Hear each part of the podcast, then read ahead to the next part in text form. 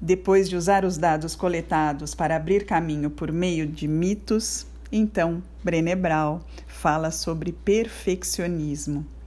Perfeccionismo é um sistema de crença autodestrutivo e viciante que alimenta este pensamento primitivo, entre aspas. Se eu parecer perfeito e fizer as coisas com perfeição, poderei evitar ou minimizar os sentimentos dolorosos da vergonha, do julgamento e da culpa. O perfeccionismo é autodestrutivo simplesmente porque a perfeição não existe. É uma meta inatingível. O perfeccionismo tem mais a ver com percepção do que com uma motivação interna, e não há maneira de se dominar uma percepção por mais tempo e energia que se gaste tentando.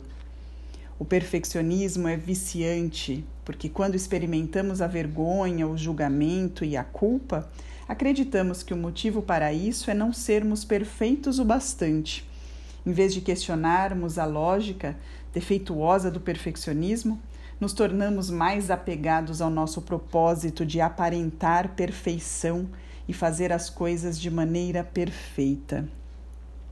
O perfeccionismo, na verdade, nos predispõe a sentir vergonha, julgamento, culpa, o que gera mais vergonha e condenação.